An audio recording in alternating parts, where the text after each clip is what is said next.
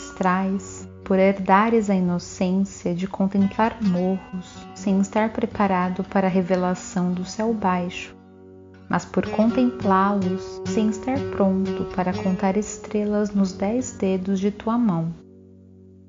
Como lastrearás o óbvio por demonstrar? Se demonstrar tem sede de pilhar o óbvio, como tem sede os piratas por erradas naus errantes? O óbvio é indefeso como gazela executada por precaução, como indefeso tu és. Como tu és, como neste sítio sitiado por arqueólogos armados que não param de interrogar-te: quem é você? Tocas tuas partes todas e dizes: Eu sou eu. E disseram: Prova. Ao que disseste, eu sou a prova. Ao que disseram, isso não prova nada, precisamos do que falta. Ao que disseste, estou perfeitamente em falta. Ao que disseram, fala que você é uma pedra, que assim encerramos os trabalhos de escavação. Ao que disseste, antes moços fossem de pedra, e assim não te entendiam, forçaram-te a sair do sítio, da tua sombra, ela nem te segue nem te engana, que lá ficou e empedrou. Então esverdeou em verde sésamo, verde manhã, azul noite. Do que então tua sombra engrandeceu, como o salgueiro de manhã verde, de noite azul.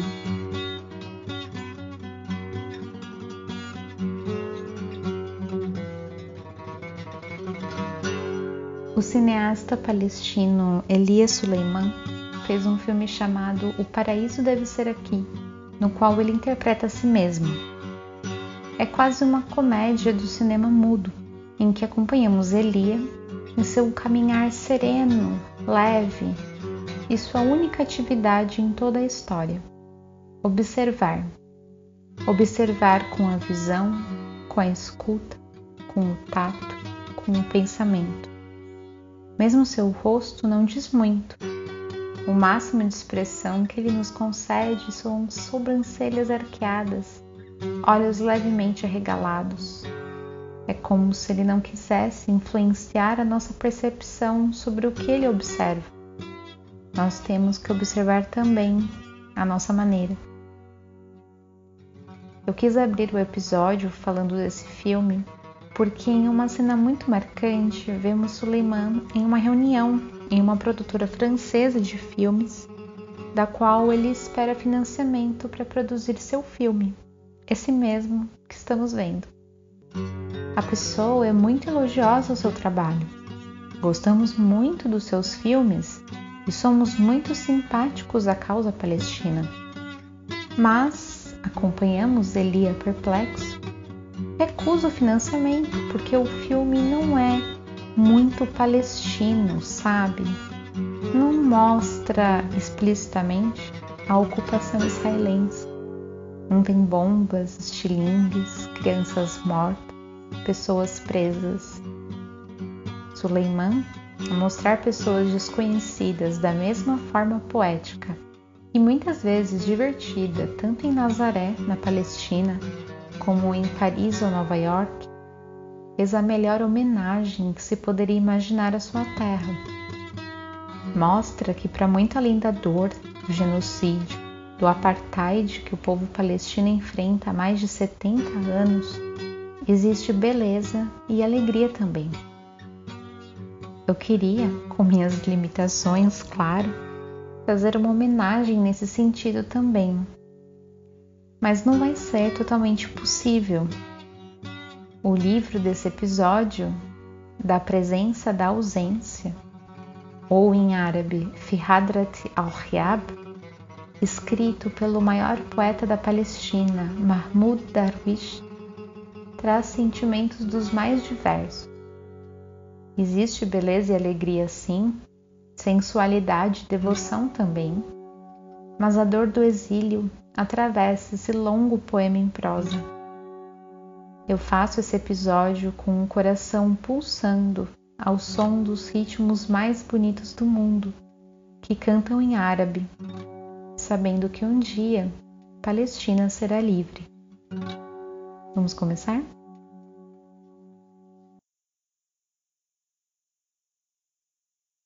Leva-me como te levaram borboletas aos corredores de luz, leves como elas, quando amanhecer pelas fendas de tua porta de madeira, quando escorrerem volantes cores, cujos nomes desconheces, como ideias celestes em diáspora, em campos vazios de trópico. Lá pensavas que a terra voasse, dançasse. Sobre uma rocha, abrias teus braços no vento e pulavas. Ao redor de ti, borboletas irmãs, por ti em voo malogrado. No entanto, elas introduziram-te ao círculo do lápis lazuli, treinando-te na doutrina da solidão, do que te saíste de casa, recolhendo-te em árvores cujos nomes desconheces: oliveira, caroba, carvalho, castanheira. Não reconhecidas das plantas senão os nomes malva e chicória, cujas flores lilazes eram da cor dos olhos de tua avó.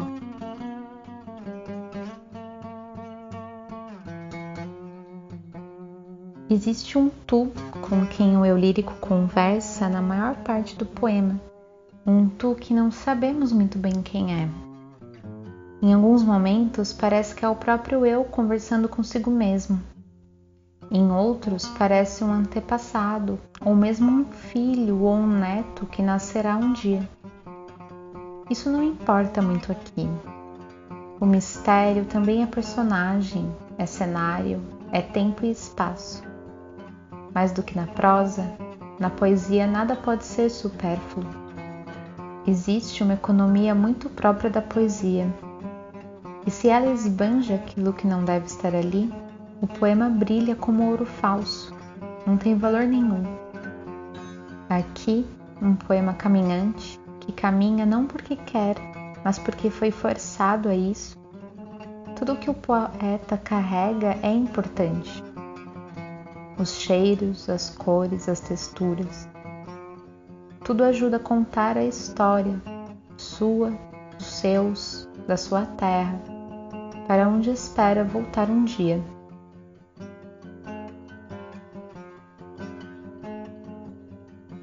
Mas palavras são seres. O jogo te enfeitiçará tanto que dele tomarás parte. Passarás o resto de teus dias defendendo o direito ao jogo de te atraíres pelo labirinto, de o atraíres pelo burlesco. Lês e não entendes o que lês, e lês mais e mais, divertido do poder das palavras de divergirem do normal. Palavras são ondas. Tem ciência do nadar da atração nas ondas que te mergulham em espuma Palavras são o ritmo do mar e a vocação do mistério. Vinde a mim em busca do que não se sabe, azul que te convoca. Foram a sorte e o salva-vidas que te resgataram do divórcio certeiro do som das palavras. Mas a água viva seguiria queimando, ardendo em ti sem que desistisses do amor ao mar, sem a ciência de que o mar é fonte do ritmo primeiro como três letras aprisionam o mar, a segunda transbordando a sal. Como as letras apreendem todas essas palavras? Como as palavras compreendem todo o mundo?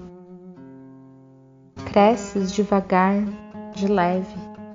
Gostarias de poder acelerar mais e mais a corrida rumo a um amanhã em que domesticas palavras e recitas poesia com fervor sob o jugo da força do amor e por dever defender a família, do que se te abrem segredos ocultos em se te abrindo palavras ao que não se sabe.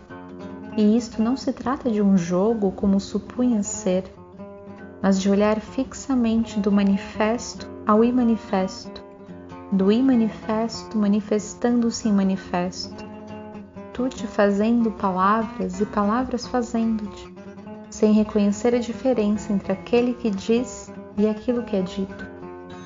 Chamarás mar de céu do avesso e chamarás poço de vaso, zombando do som do vento, e chamarás céu de mar pendurado das nuvens.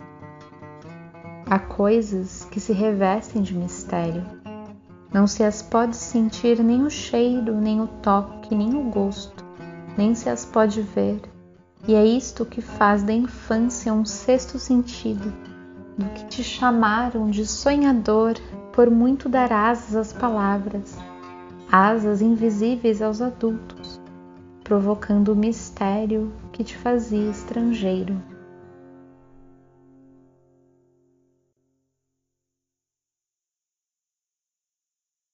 Esse é um dos meus momentos preferidos do livro. Eu acho que, sinceramente, eu nunca li nada tão bonito a respeito da descoberta da poesia. A poesia e a música, artes irmãs, me parecem tão excessivas ao humano. Existem muitas teorias sobre o desenvolvimento da linguagem humana. Já é sabido há muito tempo que as diversas espécies de animais e plantas, sim, de plantas, têm sistemas de comunicação impressionantes. As abelhas são um exemplo famoso. Elas fazem voos dançantes elaborados para indicar a distância de um lugar onde encontrarão alimento, por exemplo. As baleias jubartes têm uma linguagem tão sofisticada que seus sons viajam no espaço sideral a bordo da sonda Voyage. Algumas espécies de árvores se comunicam pelas raízes, informando umas às outras se o solo tem água suficiente ou se precisam segurar um pouco a sede. Particularmente, eu gosto de acreditar que animais e plantas também se comunicam de outras formas, com outras finalidades. Mas, por enquanto, isso é só minha imaginação. Volta Mahmud descobrindo a poesia descobrindo o poder das palavras de divergirem do normal. E isso parece tão inútil, mas é uma inutilidade que salva a nossa vida. Organizamos as palavras de maneiras inúteis, criamos palavras inúteis, brincamos inutilmente com seus sons, suas caras. Ainda bem.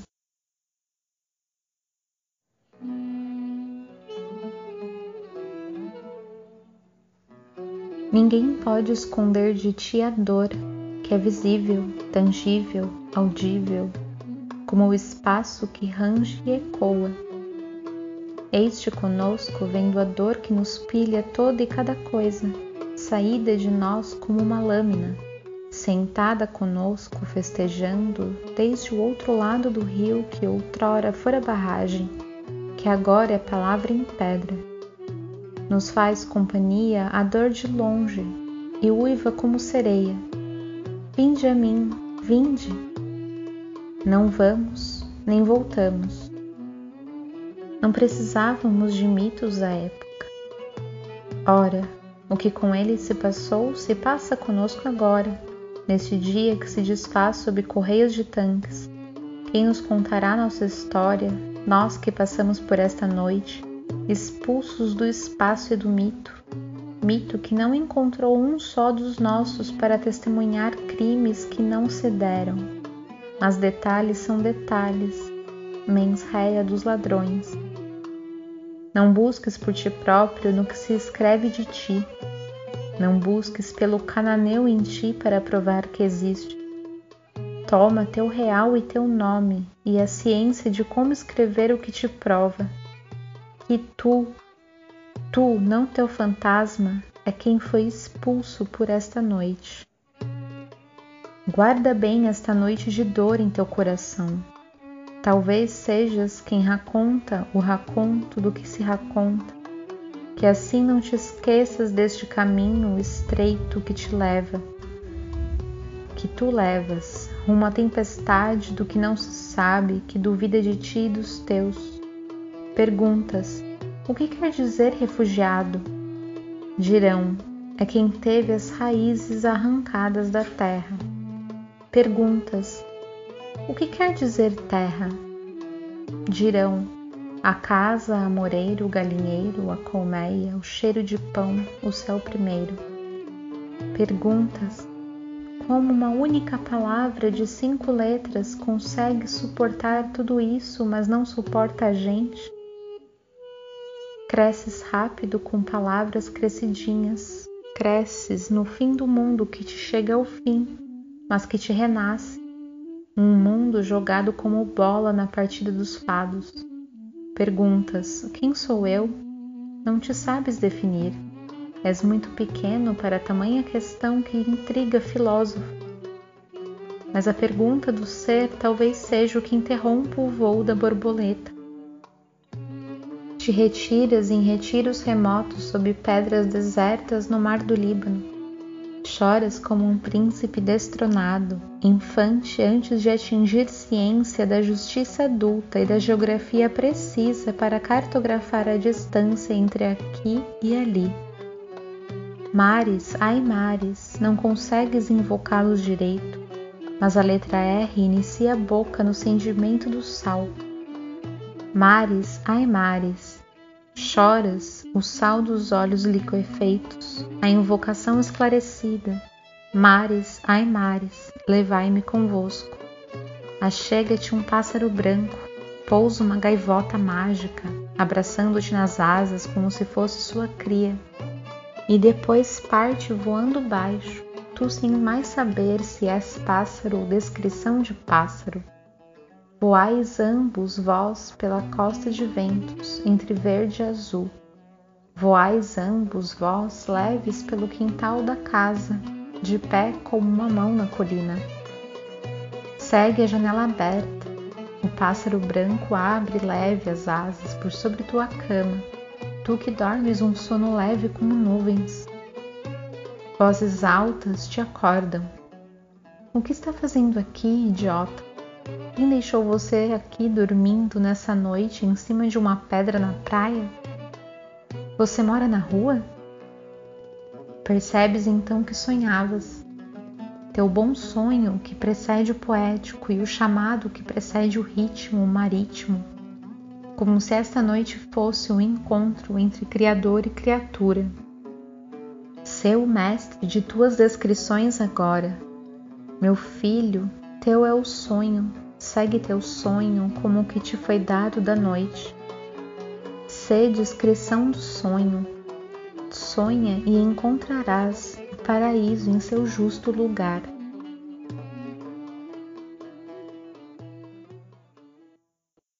O exílio pode ter muitos rostos, muitas formas. Existem experiências que te tornam, por exemplo, exilado de si mesmo. Eu já estive nesse lugar e o medo de não conseguir voltar é terrível. Algumas saudades também se parecem com exílios, eu acho. Mas esse exílio de quem é forçado a deixar sua terra pela fome, pela guerra, porque alguém gritou no seu ouvido: saia! Ou pior, nem se dignou a falar contigo, apenas demoliu sua casa. Esse exílio eu só conheço por fotografias, vídeos, livros, enfim, histórias. Por eu não saber de fato como é essa dor, eu me sinto por um dever de humanidade, e aqui não falo de humanitarismo, mas do que nos torna humanos, eu me sinto impelida a tomar a parte que me cabe dessa dor. Essa dor está nesse episódio.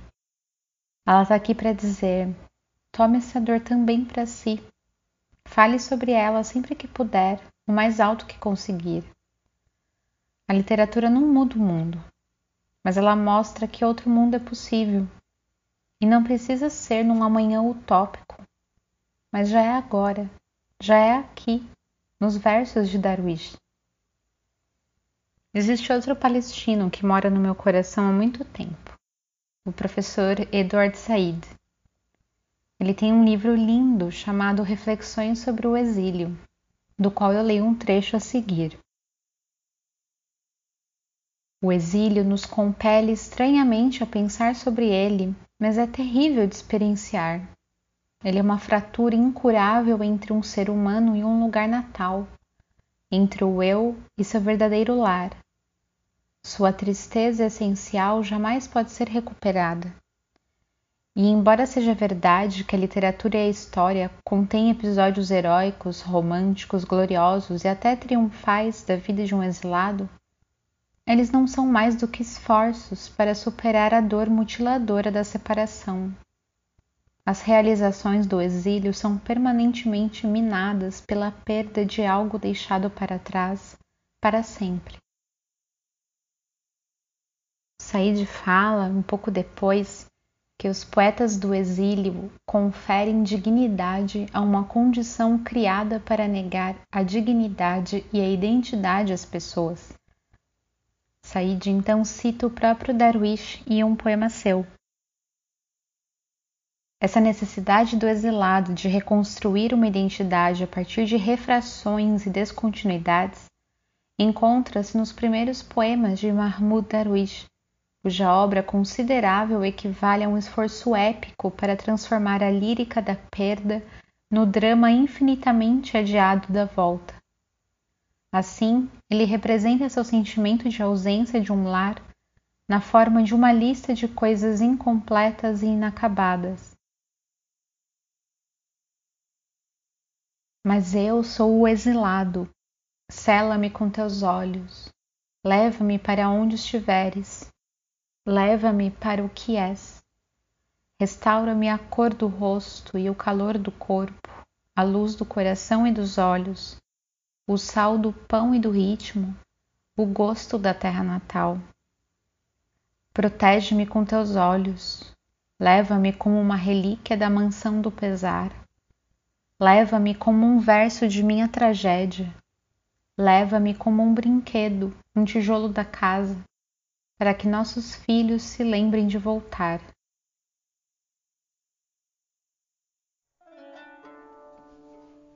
Lembra do filme que eu citei no começo? O Paraíso Deve Ser Aqui? A parte que eu leio agora, do Mahmoud, me parece que tem muito do espírito desse filme.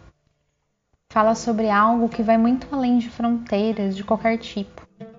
Fala sobre desejo, sobre a vida humana acontecendo e nada mais. Vês a ti mesmo em um filme vendo uma mulher sentada diante de ti no café. Quando ela te vê olhando, finges limpar uma gota de vinho da camisa com uma palavra renegada do que se lhe poderia ter sido dito se ela estivesse contigo. Esta beleza tua me é demais, como os céus, levanta o céu, que assim consigo falar. Levantas teus olhos da sopa quente e vês que ela te olha, mas ela finge então pôr sal na comida com uma mão em que treme luz. Conversas com ela em silêncio. Fosses como eu, vanida de partir. Ai, antes fosses como eu. Sentes tê-la incomodado do que finges falar com o garçom. Não, perdão. Uma pérola de suor brilha no pescoço dela, pérola de se louvar de pé. Dizes a ela em segredo: Estivesse eu contigo, te lamberia a gota. O desejo é coisa manifesta, visível, como pratos, garfos, colheres, facas, garrafas d'água, toalhas de mesa, pés de mesa. O ar recende, os dois olhares se encontram e, vexados, desencontram. Ela toma um gole de vinho em que a pérola se desfez, sentes ela ter ouvido o pranto das baleias nas profundezas do oceano. Se não, por que então se afogaria neste silêncio profundo?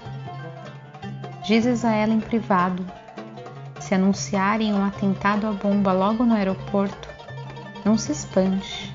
Fui eu quem espalhou o boato para te aproximar de mim. Eu e mais ninguém foi quem espalhou o boato. Pensas tê-la reconfortado do que quando ela brinda tua saúde com a taça, um fio de desejo se solta de seus dedos, eletrizando tua espinha. Sentes um arrepio, arrebatado suspiras. O cheiro de manga recende de um leito secreto suspenso no ar. Noturnos violinos deploram o luto longe. Suas cordas descansam depois do clímax. Não olhas para ela por saber que ela te olha sem te ver. Neblina encobre tua mesa, pesada sob todos os órgãos de interpretação que acumulaste por sobre ela. Todas as folhas brancas que nem vinte poetas preencheriam de metonímia. Não foi o garçom, mas ela quem te trouxe de volta a si e perguntou: Estava boa a comida? Ao que respondeste: Sim, e a senhora? E ela disse: Prazer em conhecer você. Não lembra de mim? Disseste: Em uma noite de aeroportos perde-se a memória. Ela disse: Até. Não olhaste para ela enquanto partia, para não ver o desejo marchar em saltos altos no mármore de catedrais e despertar a vontade de partir nos corpos de violinos. Mas antes de dormir, lembraste dela, como o vinho que amolece, em cima de ti, indo dos joelhos rumo àquela parte esquecida da selva do corpo. O nome dela talvez descubras amanhã, em outra mesa, em outro aeroporto.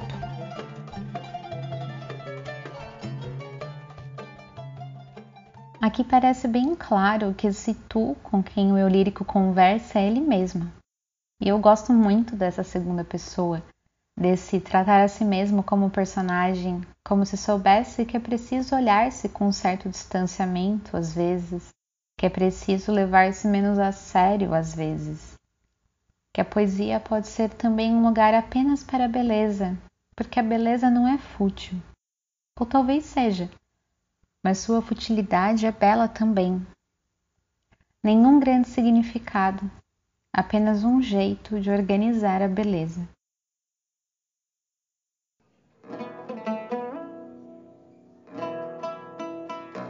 Quem és tu nesta odisseia? Um bardo troiano fugido do massacre para trovar o que se passara? Ou uma mistura de gregos e troianos perdidos na volta para casa? A aura do mito predetermina a escolha de metáforas. Toma delas o que serve à ascensão da canção à sua última instância, longe o bastante para a voz da vítima troiana perdida e o fracasso da vitória grega retornarem à juventude, seu guerreiro, envelhecido pela dualidade casa-jornada.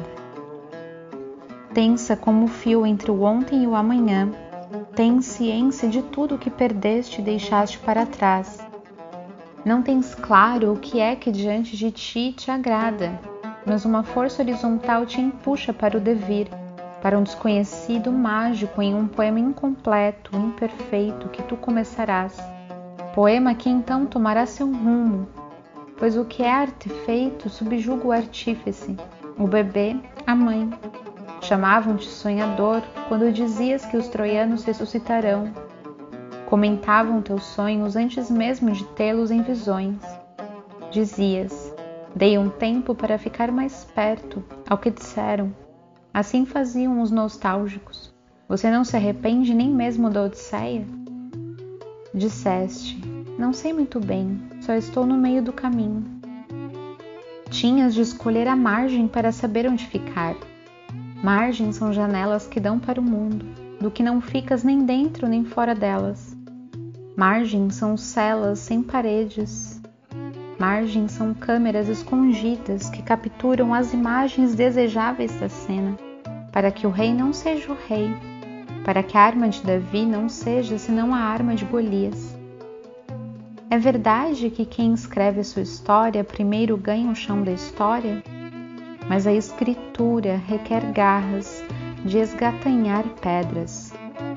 Chamavam-te sonhador quando delineava as margens para ter teus sonhos, que vinham de volta a relembrar teu antigo nome que te persegue, quietas sombras, se ela falasse, se raciocinasse, a sombra teria-me sido guia. Me disseste, quanto a mim, foi as ruas para cantar e sangrar, cantar até que me pensasse livre em queda as causas e as razões, me libertasse, me pagasse os pecados que não cometi. Me olhavas da margem, que assim a distância entre nós, como me disseste, seriam critérios, espelhos. De noite nos reencontramos. Como de costume, me abraçaste, me reconfortaste, me disseste: Amanhã vou com você, porque a margem tem esperança, mas não faz nada.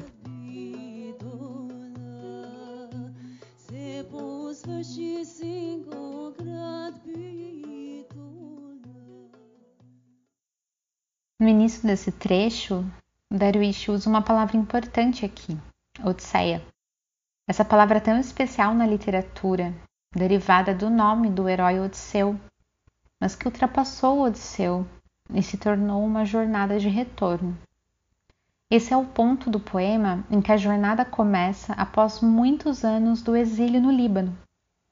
Eu imagino que quem passa por um exílio longo, de alguma forma nunca sai dele, porque você é exilado de algo que não tem retorno possível de fato. A Palestina que Darwish deixou para trás não existe mais. Por isso eu acho que exílio tem muito a ver com luto, daqueles lutos mais difíceis, que são quando você não pode se despedir, quando o corpo não é sepultado. Produz uma saudade muito própria, como Darwish nos conta agora.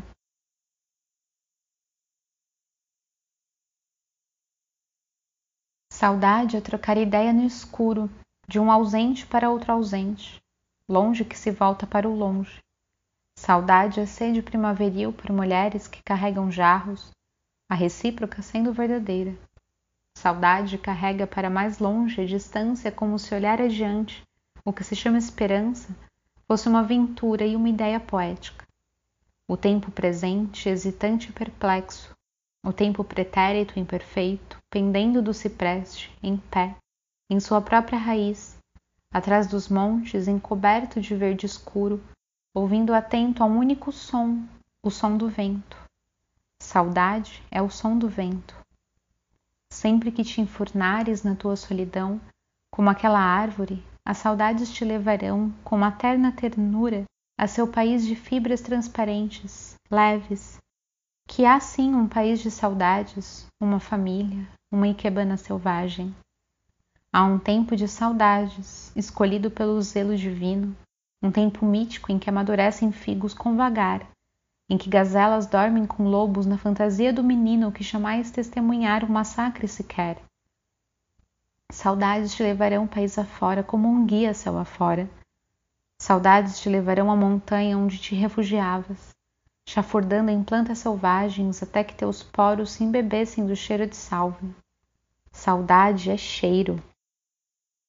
Há uma estação predileta para a saudade, o inverno. Nasce das gotas d'água primordiais em grama seca, suspirando tons feminis, sedentos d'água. E a promessa das bodas do ser é chuva. E a promessa de que o que selado está, então se violará em substância ou pérola, de que o absoluto devirá essência, que é o que é, é chuva.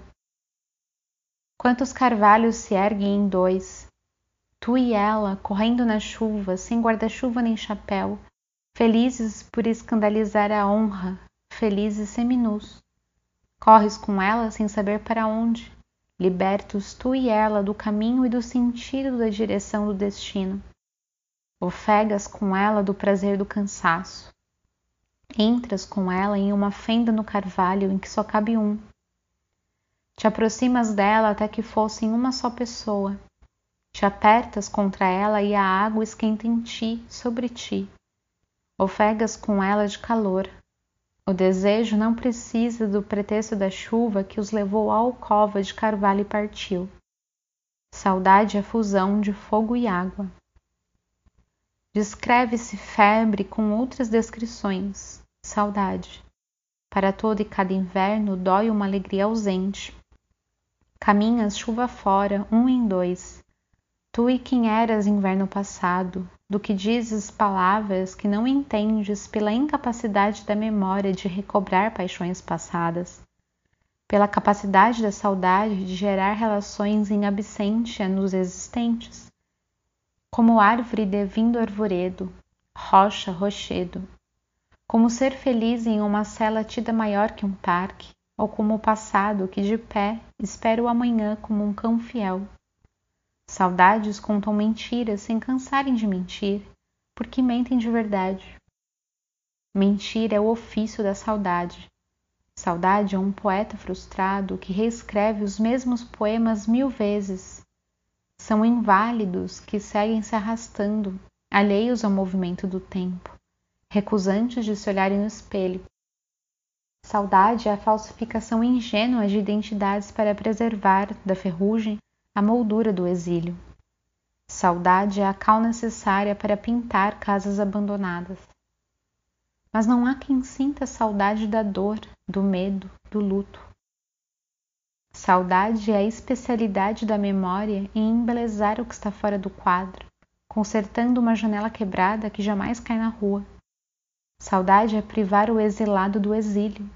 É o pudor do exílio por admirar a música do exílio e seus jardins. Que sentir saudade significa não ser feliz aqui, senão modestamente. Se eu estivesse lá, dizes, se eu estivesse lá, meu riso seria mais alto e meu verbo menos falto. Saudade é saudade das palavras pelo seu primeiro reinado, mesmo se obscuro e remoto aos outros. Mas eu, dizes contigo mesmo, prefiro ser estrangeiro exilado a ser forasteiro em casa, que é isto que se requer do êxodo.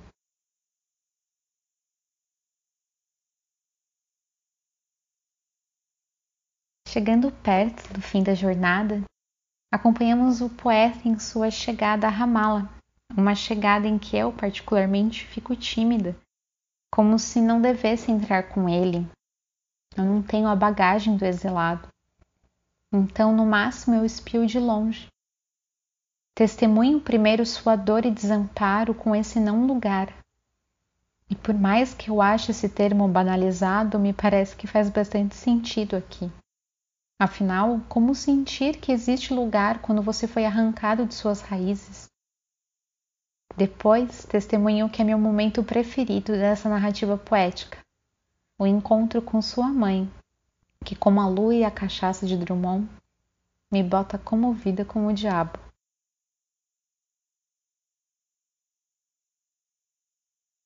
Não dormiste desde quando chegaste em Ramala, vindo de Amã, há dois dias. Permaneceste de pé parado na ponte Alembi, como um prisioneiro de alta periculosidade entre soldados que te vigiavam com olhos curiosos, aguardando as ordens de outro posto que checava se tu eras tu mesmo e não outro que te tivesse usado, abusado, possuído teu corpo, assumido tua identidade, de modo que assim vivesse tuas duras penas, que assim escrevesse poemas sobre fugir de sombras não estavam de todo equivocados, porque nesta ponte ninguém é o alguém que há pouco já era. Ansioso pelo encontro com o país das grandes e pequenas fábulas, rugoso pelas dobras contra si mesmo, como repolhos e cebolas com casca, lá um soldado, homem ou mulher, descascará sem cerimônias quem quer que seja, porque tem o direito de fazê-lo como quiserem.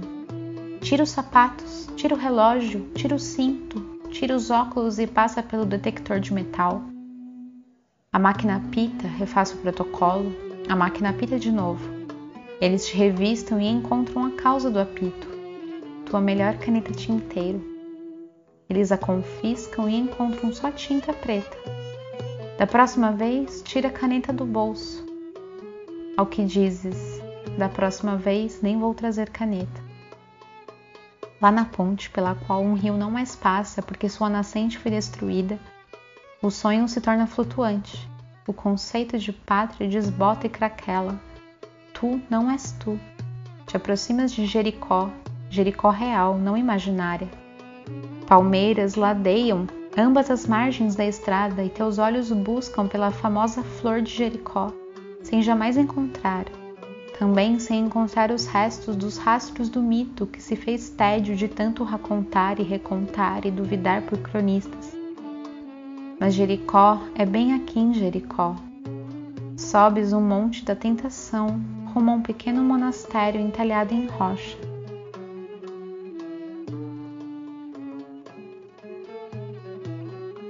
tua mãe é tua mãe e juntos és filho dela. Na presença dos outros, ela se faz espectadora. Mantenha uma certa distância que te faz convidado de honra de sua própria maternidade, deixando que sejas pessoa pública sem reivindicar-te para si. Como se pensasse e sussurrasse consigo mesma: Foi de mim que ele nasceu primeiro, mas foi dele mesmo que seguiu nascendo. E ela, mesmo com idade avançada, não depende de ninguém para nada ela não dá a seus filhos nem aos filhos de seus filhos o prazer da ajuda. Ela acorda cedo, reza, faz café, limpa a casa. Ela rega as plantas no quintal. Ela limpa a casa inteira, mesmo o velho escritório. Depois lava as roupas, cozinha, espera visitas. Só é vista reclamando por falta de plateia. Sugeriram que ela comprasse uma televisão para fazer companhia, mas ela se recusa porque não suporta a falação dos anunciantes nos comerciais, nem consegue se imaginar mero telespectador. O que ela quer é ser o próprio anunciante. Na manhã seguinte, tomas café com ela, famigerado café cujo cheiro exalava da música escrita há mais de 30 anos na tua segunda estadia pela prisão. Perguntas à tua mãe: Você gosta da música? Ela sorri e se limita a dizer: Deus te abençoe. Ela te lembra de visitar, antes das visitas chegarem, o túmulo de teu pai. Olhas a foto de teu pai na parede diante de ti, escondendo tua dor e luto por um homem cuja paciência de Jó a Macba fez impaciência.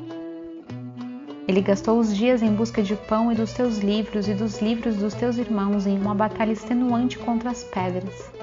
Ele não olhava para trás por muito tempo, como o pai dele fazia, para o próprio passado feliz, em que se via olivais e trigais ainda não apresentados ao seu saqueador. Teu pai suportava o fardo do presente, qualquer que fosse, como um rei derrubado que não suportava olhar o trono, e assim te reconduzia ao amanhã. O amanhã fica na frente, filho, só olha para trás quando teu corpo e teu verso forem grandes. Quando eventualmente te fizeste grande, parecia que te fizeste pai de teu pai e que a poesia tinha força de mudar destinos, do que começaste a construir casas imaginárias de teus destroços e dos nomes das plantas e das coisas, que assim o espaço ocuparia seu próprio espaço, que assim a vida pareceria com a vida.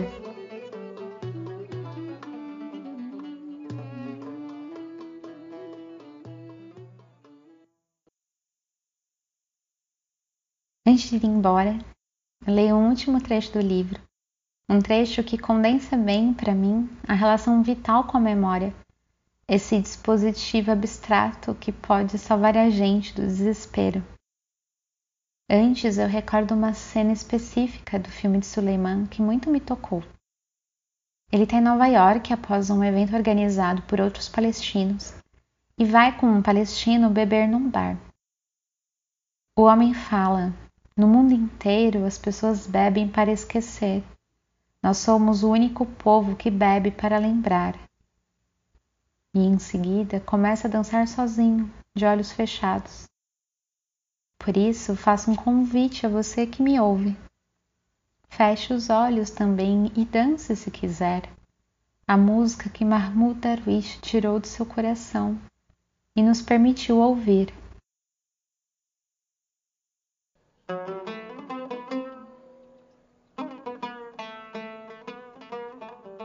No exílio escolhes um canto para domar o hábito, um canto só teu para escrever teu diário, do que escreves. O espaço não é uma armadilha. Pode-se dizer, há uma rua lateral por aqui, correios, padaria, lavanderia, tabacaria, um beco, um cheiro que lembra. Cidades são cheiros. Acre é cheiro de iodo do mar, especiarias. Haifa é cheiro de pinho e lençóis amassados. Moscou é cheiro de vodka com gelo. Cairo é cheiro de manga e gengibre. Beirute é cheiro de sol, mar, fumo, limão. Paris é cheiro de pão fresco, queijo e derivados de sedução. Damasco é cheiro de jasmim e frutas secas. Tunis é cheiro de almíscar de noite, sal. Rabat é cheiro de rena, incenso e mel. Não se deve confiar em cidades que não se podem conhecer pelo cheiro. Exílios partilham cheiros. O cheiro da saudade de alguém, o cheiro da memória de outro cheiro. Um cheiro ofegante e sentimental, como um mapa turístico desgastado que te guia até um cheiro do espaço primevo. Cheiro é recordação, um sol que se põe. Um pôr do sol aqui é o reproche do belo ao forasteiro mas amar o pôr do sol, como dizem, não é uma das descrições do exílio. A memória, teu museu pessoal, te deixa entrar por salões do que se perdeu, por um campo de sésamo, uma horta de alface, de hortelã, por um sol redondo que cai no mar. O que se deixa estar cresce em ti e cresce neste pôr do sol, o que concede ao longe as descrições do paraíso, purgado de resto. Tudo que está perdido será idolatrado, mas este não é o caso. Traga o lugar então com as rédeas da expressão. Leva-o como levas teu nome, não tua sombra, na tua fantasia, tua imaginação, não na tua mala. Só palavras estão qualificadas neste pôr do sol para restaurar o que se quebrara a tempo e espaço, para que fossem dados nomes a deuses indiferentes a ti, guerreando guerras próprias com armas primitivas. Palavras são matéria-prima de casas, palavras são a terra natal. Põe uma lua em todo e cada salgueiro, uma moça em toda e cada janela, uma gazela em toda e cada primavera. Deixa o poema construir a ala sul do nada. Se o exílio te aflige, mas não te atinge, logo ele te retornará ao berço da imaginação. Ele te fortalecerá e te fará um dos que dormem tarde para domar sombras o exílio, o mal entendido entre a existência e os limites que a definem e terminam, é uma ponte entre dois conceitos de travessia sensível. É pôr à prova a habilidade do narciso de ser a uma só vez altivo e humilde, uma disputa entre discordantes, uma recusa da assimilação ao símile. Nem tudo que te vira as costas aqui te abraçará ali nem tudo ao que te assemelhas te abraçará aqui. Dá à imaginação o que é da imaginação, a liberdade das palavras de obedecer paixões. Mas comentar abertamente as paixões, dizem, não é uma das descrições do exílio. Afina a distância com a destreza de um profissional da área, não com a vulnerabilidade de um confuso apaixonado, que a poesia do exílio não é o que o exílio te diz, mas o que tu dizes ao exílio, tete a tete. O exílio também é receptivo à diferença e à multa convivência. Faz de ti tu próprio, e não te esqueças de agradecer com modos ao exílio. Louvar-te-ei, exílio, onde convier te louvarei. Lá, sob uma figueira que bem me receberá, na casa de minha mãe, há alguém de passagem em um outono de passagem.